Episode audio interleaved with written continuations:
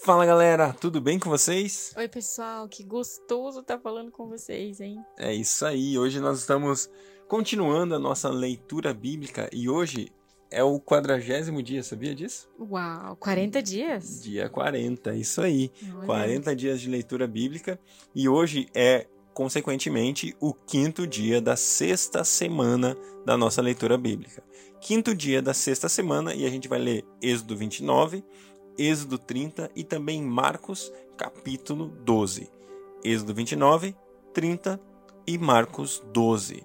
Glória a Deus. Vamos fazer uma oração e a gente começa a nossa leitura de hoje. Amém. Pai querido, muito obrigada, Senhor, por você estar aqui conosco, Deus.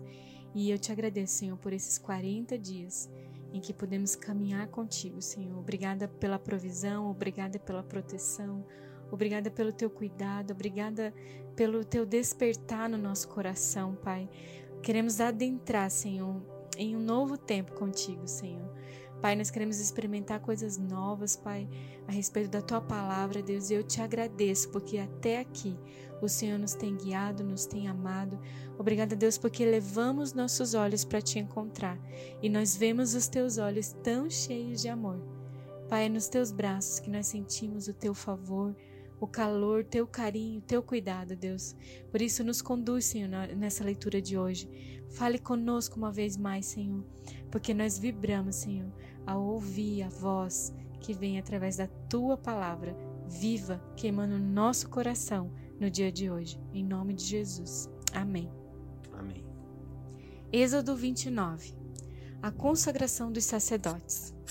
Assim você os consagrará para que me sirvam como sacerdotes. Separe um novilho e dois cordeiros sem defeito, com a melhor farinha de trigo, sem fermento. Faça pães e bolos amassados com azeite, e pães finos untados com azeite. Coloque-os numa cesta e ofereça-os dentro dela. Também ofereça o novilho e os dois cordeiros. Depois traga Arão e seus filhos à entrada da tenda do encontro e mande-os lavar-se. Pegue as vestes e vista Arão com a túnica e o peitoral. Prenda o colete sacerdotal sobre ele com o cinturão. Põe-lhe o turbante na cabeça e prenda a coroa sagrada ao turbante. Unja-o com óleo da unção, derramando-o sobre a cabeça de Arão.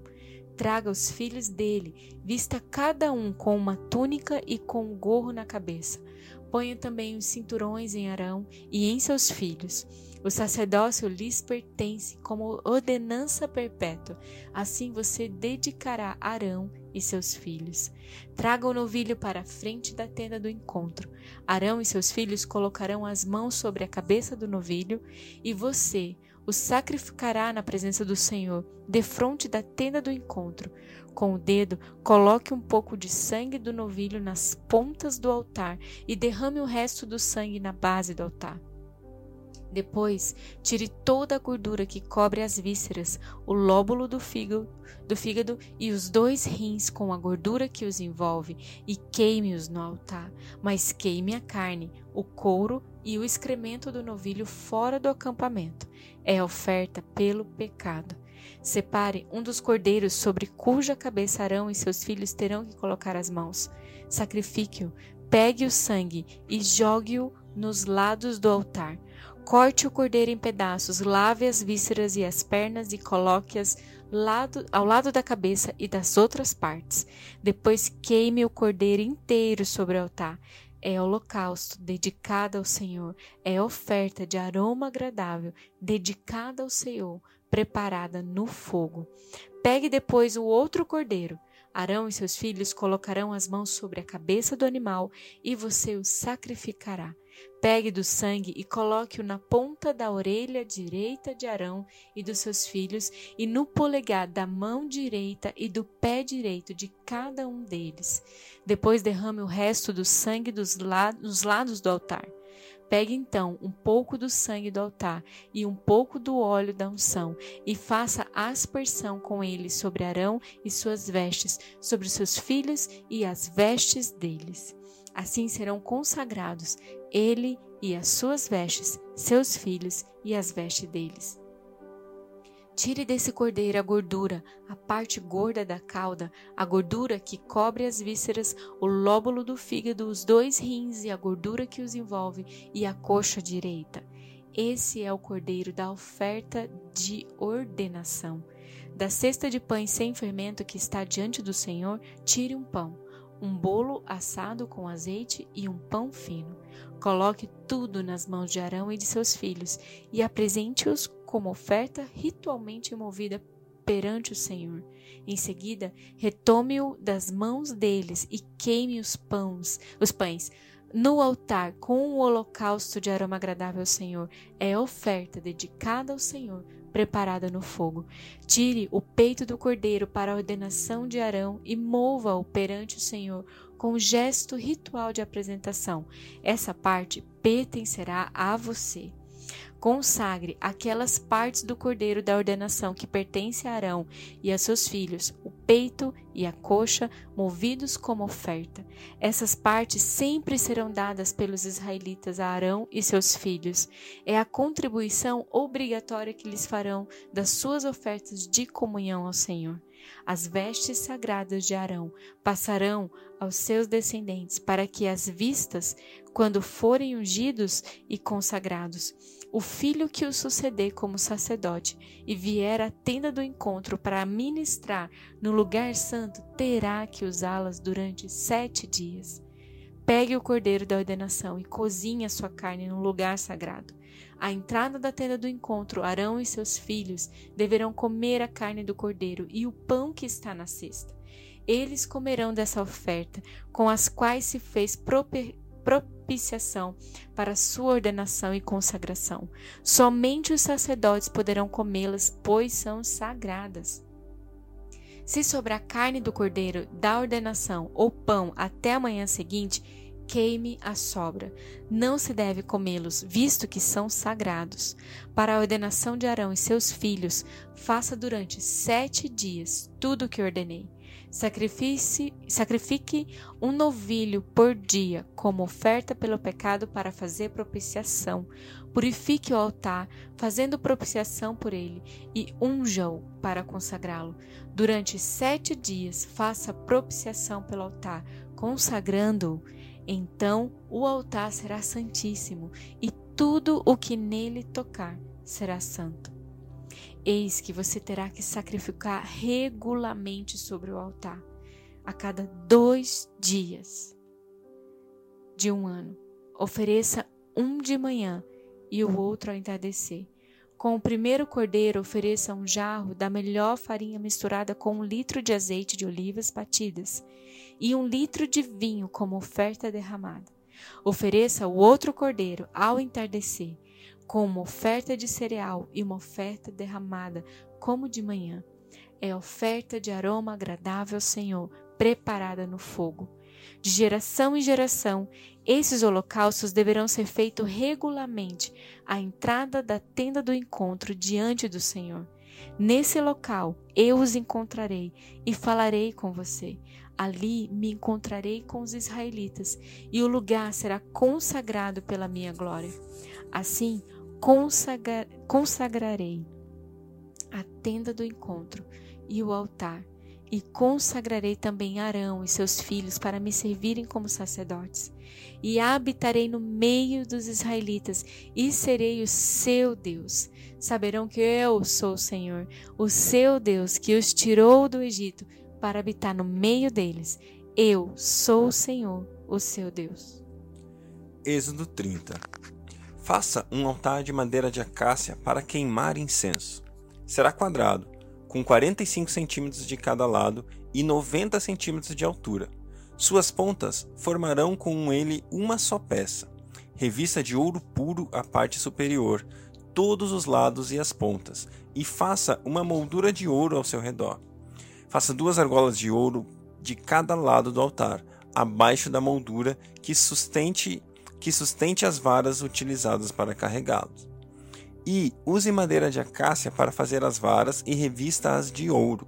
Coloque o altar em frente ao véu que se encontra diante da arca da aliança, diante da tampa que está sobre ele, onde me encontrarei com você. Arão queimará incenso aromático sobre o altar todas as manhãs, quando vier cuidar das lâmpadas, e também quando acendê-las ao entardecer. Será queimado incenso continuamente perante o Senhor, pelas suas gerações. Não ofereçam nesse altar nenhum outro tipo de incenso, nem holocausto, nem oferta de cereal, nem derramem sobre ele oferta de bebidas. Uma vez por ano, Arão fará propiciação sobre as pontas do altar. Essa propiciação anual será realizada com o sangue da oferta para a propiciação do pecado, geração após geração. Esse altar é santíssimo ao Senhor. Disse então o Senhor a Moisés: quando você fizer o recenseamento dos israelitas, cada um deles terá que pagar ao Senhor um preço pelo resgate por sua vida ao ser contado. Dessa forma, nenhuma praga virá sobre eles quando você os contar. Cada recenseado contribuirá com 6 gramas com base do peso padrão do santuário, que tem 12 gramas. Os 6 gramas serão oferta ao Senhor. Todos os alistados da cidade de vinte anos para cima darão ao Senhor essa oferta. Os ricos não contribuirão com mais, nem os pobres poderão dar menos que seis gramas, quando apresentarem a oferta ao Senhor como propiciação por sua vida. Receba dos israelitas o preço da propiciação e use-o para o serviço da tenda do encontro. Será um memorial perante o Senhor em favor dos israelitas, para fazer propiciação por suas vidas. Disse então o Senhor a Moisés: Faça uma bacia de bronze com uma base de bronze para se levar, para se lavarem. Coloque-a entre a tenda do encontro e o altar e mande enchê-la de água. Arão e seus filhos lavarão as mãos e os pés com a água da bacia. Toda vez que entrarem na tenda do encontro, terão que lavar-se com água para que não morram. Quando também se aproximarem do altar para ministrar ao Senhor, apresentando uma oferta preparada no fogo, lavarão as mãos e os pés para que não morram. Esse é decreto perpétuo para que para Arão e os seus descendentes, geração após geração. Em seguida, o Senhor disse a Moisés: Junte as seguintes especiarias: 6 quilos de mirra líquida, a metade disso, ou seja, 3 kg de canela, 3 kg de cana aromática, 6 kg de cássia com base no padrão do santuário, e um galão de azeite de oliva. Faça com eles o óleo sagrado para as unções, uma mistura de aromas, obra de perfumista. Esse será o óleo sagrado para as unções. Use-o para ungir a tenda do encontro, a arca da aliança, a mesa e todos os utensílios, o candelabro e os utensílios, o altar de incenso, o altar do holocausto e todos os seus utensílios, a bacia com sua base. Você os consagrará e serão santíssimos, e tudo o que neles tocar se tornará santo. Unja Arão e seus filhos e consagre-os para que me sirvam como sacerdotes. Diga aos israelitas: esse será o meu óleo sagrado para as unções, geração após geração. Não o derramem sobre nenhum outro homem ou façam nenhum outro óleo com a mesma composição. É óleo sagrado e assim vocês devem considerá-lo. Quem fizer óleo com, como esse ou usá-lo em alguém que não seja sacerdote será eliminado do meio do seu povo. Disse ainda o Senhor a Moisés: Junte as seguintes essências: bálsamo, ônica, gálbamo, e incenso puro, todos em quantidades iguais, e faça um incenso de mistura aromática, obra de perfumista. Levará sal e será puro e santo. Moa parte dele até virar pó. Coloque-o nas tábuas da aliança, na tenda do encontro onde me encontrarei com você. O incenso lhe será santíssimo. Não faça nenhum outro incenso com a mesma composição para uso pessoal. Considere-no sagrado, reservado para o Senhor. Quem fizer um, um, um incenso semelhante para usufruir da sua fragrância será eliminado do seu povo. Glória a Deus, glória a Deus pela sua palavra. Ainda nós vamos ler Marcos 12, mas eu quero fazer um comentário aqui a respeito do altar de incenso. Existe um princípio, existe um mandado na palavra de Deus a respeito do altar de incenso. Quando nós falamos a respeito de incenso, eu e você estamos falando de adoração. Eu e você estamos falando de uma atitude que nós devemos ter diante do nosso Deus. Uma atitude de prostração, uma atitude de rendição, uma atitude de entrega, uma atitude de entrega diária. E algo muito, muito interessante é a respeito do incenso que vai sobre esse altar. Esse incenso é composto de quatro elementos, como a gente viu. E esses quatro elementos eles são divididos em dois. Dois desses elementos eles são extremamente cheirosos, têm um perfume extremamente agradável. E os outros dois, não, nem tanto. São perfumes, na verdade não são perfumes, são cheiros ruins. São perfumes desagradáveis às nossas narinas, coisas que nós não estamos acostumados, coisas que a gente não gostaria de cheirar. E eu acho lindo o que Deus está falando aqui.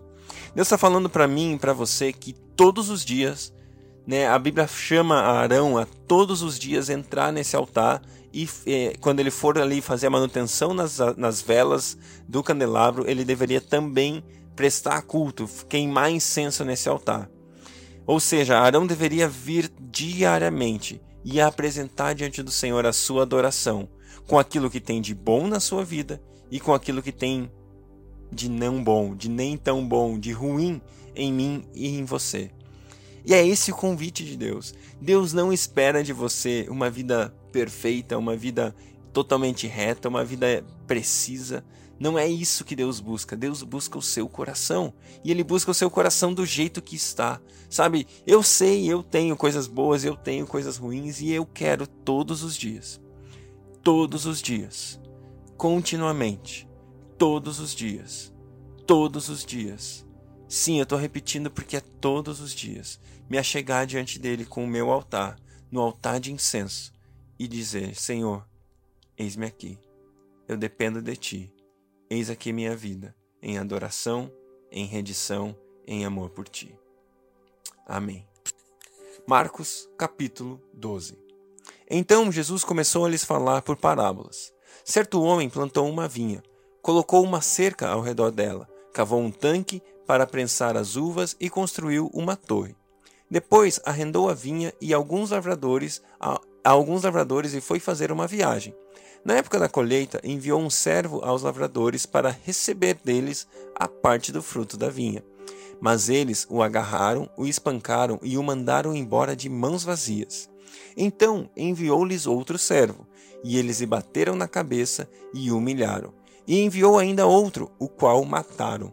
Enviou muitos outros, e, em alguns bateram, e em outros e a outros mataram. Faltava-lhe ainda um para enviar, seu filho amado.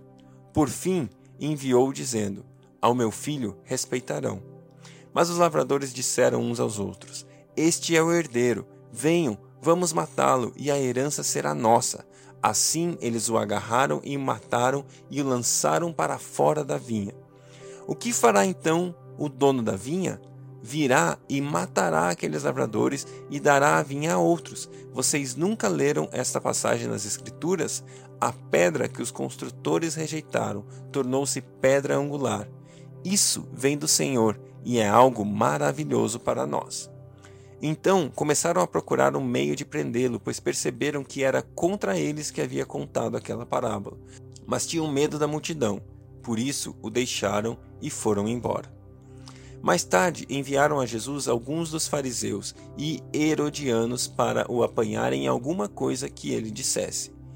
Estes se aproximaram dele e disseram: Mestres, sabemos que és íntegro, íntegro e que não te deixas influenciar por ninguém, porque não te prendes à aparência dos homens, mas ensinas o caminho de Deus conforme a verdade.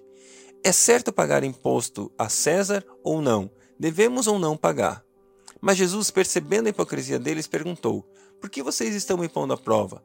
Tragam-me um denário para que eu o veja. Eles lhe trouxeram a moeda e lhes perguntou: De quem é esta imagem e esta inscrição? De César, responderam eles. Então Jesus lhes disse: Deem a César o que é de César, e a Deus o que é de Deus. E ficaram admirados com ele. Depois, os saduceus, que, que dizem que não há ressurreição, aproximaram-se dele com a seguinte questão: Mestre, Moisés nos deixou escrito que, se um homem morrer e deixar mulher sem filhos, seu irmão deverá casar-se com a viúva e ter filhos para o seu irmão. Havia sete irmãos. O primeiro casou-se e morreu sem deixar filhos. O segundo casou-se com a viúva, mas também morreu sem deixar filhos. O mesmo aconteceu com o terceiro. Nenhum dos sete deixou filhos. Finalmente morreu também a mulher. Na ressurreição, de quem ela será esposa, visto que os sete foram casados com ela? Jesus respondeu: Vocês estão enganados, pois não conhecem as Escrituras nem o poder de Deus. Quando os mortos ressuscitam, não se casam e nem se dão em casamento, mas são como anjos nos céus. Quanto à ressurreição do, dos mortos, vocês não leram o livro de Moisés, no relato da sarça, como Deus lhes disse: Eu sou o Deus de Abraão, o Deus de Isaque e o Deus de Jacó? Ele não é Deus de mortos, mas de vivos. Vocês estão muito enganados. Um dos mestres da lei aproximou-se e os ouviu discutindo. Notando que Jesus lhes dera uma boa resposta, perguntou-lhe: De todos os mandamentos, qual é o mais importante? Jesus respondeu: O mais importante é este: Ouça, ó Israel, o Senhor, o nosso Deus, o Senhor é o único Senhor. Ame o Senhor, o seu Deus, de todo o seu coração, de toda a sua alma, de todo o seu entendimento e de todas as suas forças. O segundo é esse: ame o seu próximo como a si mesmo. Não existe mandamento maior do que estes. Muito bem, mestre, disse o homem. Está certo ao dizeres que Deus é o único e que não existe outro além dele. Amá-lo de todo o coração, de todo o entendimento de todas as forças e amar o próximo como a si mesmo é mais importante do que todos os sacrifícios e ofertas. Vendo que ele tinha respondido sabiamente, Jesus lhe disse: Você não está longe do reino de Deus. Daí por diante, ninguém mais ousava lhe fazer perguntas. Ensinando-o no templo, Jesus perguntou: como os mestres da lei dizem que Cristo é filho de Davi, o próprio Davi, falando pelo Espírito, disse: O Senhor disse ao meu Senhor: Senta-se à minha direita até que eu ponha os teus inimigos debaixo dos teus pés. O próprio Davi o chama Senhor. Como pode então ser ele seu filho? E a grande multidão o ouvia com prazer. Ao ensinar, Jesus dizia: Cuidado com os mestres da lei eles fazem questão de andar com roupas especiais, de receber saudações nas praças e de ocupar os lugares mais importantes nas sinagogas e nos lugares de honra dos banquetes. Eles devoram as casas das viúvas e, para disfarçar, fazem longas orações. Eles receberão condenação mais severa. Jesus sentou-se em frente do lugar de onde eram colocadas as contribuições e observava a multidão colocando dinheiro nas caixas de ofertas. Muitos ricos lançavam ali grandes quantias. Então uma viúva pobre chegou-se e colocou duas pequeninas moedas de cobre, de muito pouco valor. Chamando a si os seus discípulos, Jesus declarou: Afirmo que essa viúva pobre colocou na caixa de ofertas mais do que todos os outros. Todos deram do que lhes sobrava, mas ela, da sua pobreza, deu tudo o que possuía para viver. Eu não vou resistir, vou fazer mais um comentário hoje é a respeito daquela texto quando Jesus fala do imposto. Quando Jesus fala, é, quando Jesus é questionado se deveriam dar impostos, se deveriam pagar impostos a César, ele ouve ali, ele pega a moeda e vê a inscrição de César na moeda.